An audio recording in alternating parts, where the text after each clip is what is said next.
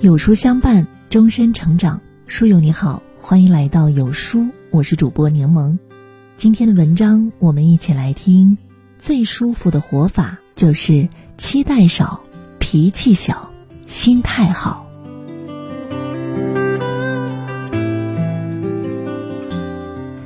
《幸福的方法》一书中说道：“人生最持久的追求，多是为了过得舒服。”随着年龄的增长，慢慢的发现，辛苦一生所追求的，就是为了生活的舒服。余生最舒服的活法，不过是期待少，脾气小，心态好。一期待少。心理学上有一个词叫投射效应，即认为自己付出了，给予了他人热情和帮助，也期待别人能以同样的方式对待自己。但是人心深不可测，有时我们对一些人和事抱的期望越大，往往失望就越大。曾经在知乎上看到网友分享的自己的故事：前段时间自己最好的朋友需要钱，网友毫不犹豫地借给了对方。他认为朋友就是应该这样，有困难了就要帮助。他的朋友拿到钱的时候非常感激他，并且表示。以后他有困难，自己也会帮助他。正是因为朋友这句话，网友认为这个朋友非常的讲义气，没有交错人。而后来发生的事，却让这位网友陷入了困扰之中。这位网友有事儿急需要钱，他想也没想就和朋友开了口。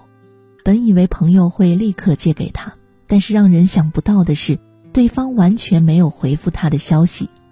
这种结局让他久久不能释怀，这让我想到了曾经在网上看到的一句话：很多时候，你以为只要自己对别人好，别人也会对你好，却忘记了有些人你对他再好，他也只是敷衍你。很多时候，你以为的真心实意，不过是一场哄骗。生活中，我们每个人何尝不是这位网友？对他人抱有太高的期待，认为自己掏出了真心，别人也会拿出真心。可是细细想来，人心往往不可能是等价交换，人最终能依靠的只有自己。与其对他人抱有期待，倒不如提升自己，靠自己的力量去实现所期待的事儿。二，脾气小。曾国藩早年脾气并不好。在京任职期间，与不少人发生过争执，也得罪过不少人。他曾经与两位同乡发生过口角，所谓之事不过是鸡毛蒜皮，以至于好多人见他就躲开，更不敢同席吃饭。曾国藩也曾多次反思自己，直到咸丰八年七月，朝廷命他入江西重新掌兵，他的改变令人感到惊讶。曾国藩的好友胡林翼说他。重新出山之后，慢慢的变得成熟和圆滑了。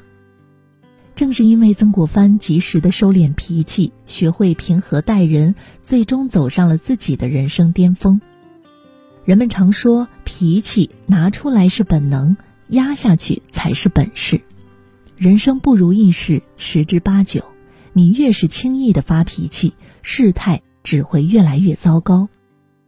纵观古今，往往越有本事的人越能控制住自己的脾气。有句话说得好：“一个人的成熟，从把脾气调成静音状态开始。”在与人相处的时候，脾气要小，这样才不会因为一时的情绪失控而说出伤人的话。一个人只要控制好自己的脾气，才能掌控好自己的人生，生活才能更加的舒适快乐。三，心态好，飘风不终朝，骤雨不终日，狂风刮不了一个早晨，暴雨也下不了一整天，风雨过后又是一片蓝天。人的一生也是如此，风雨飘摇，前路有很多未知的坎坷，最终能否成功渡过难关，其实全靠心态来撑。曾经看过这样一个故事，两个旅人在沙漠里寻找出口。而他们手中的水仅剩半瓶，其中一个人想着，自己手里只有半瓶水，沙漠那么大，不够怎么办？而另一个人想着，自己幸好还有半瓶，一定能够坚持到找到绿洲为止。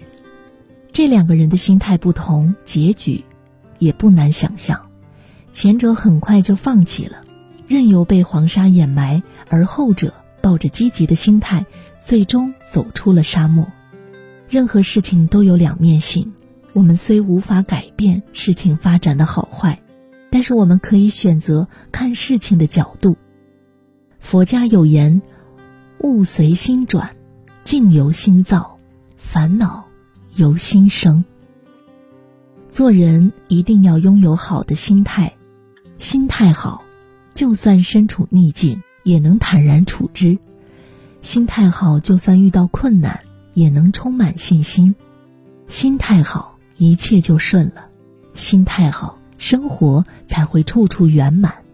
人这一生，期待少一点儿，快乐就多一点儿；脾气小一点儿，格局就大一点儿；心态好一点儿，烦恼就少一点儿。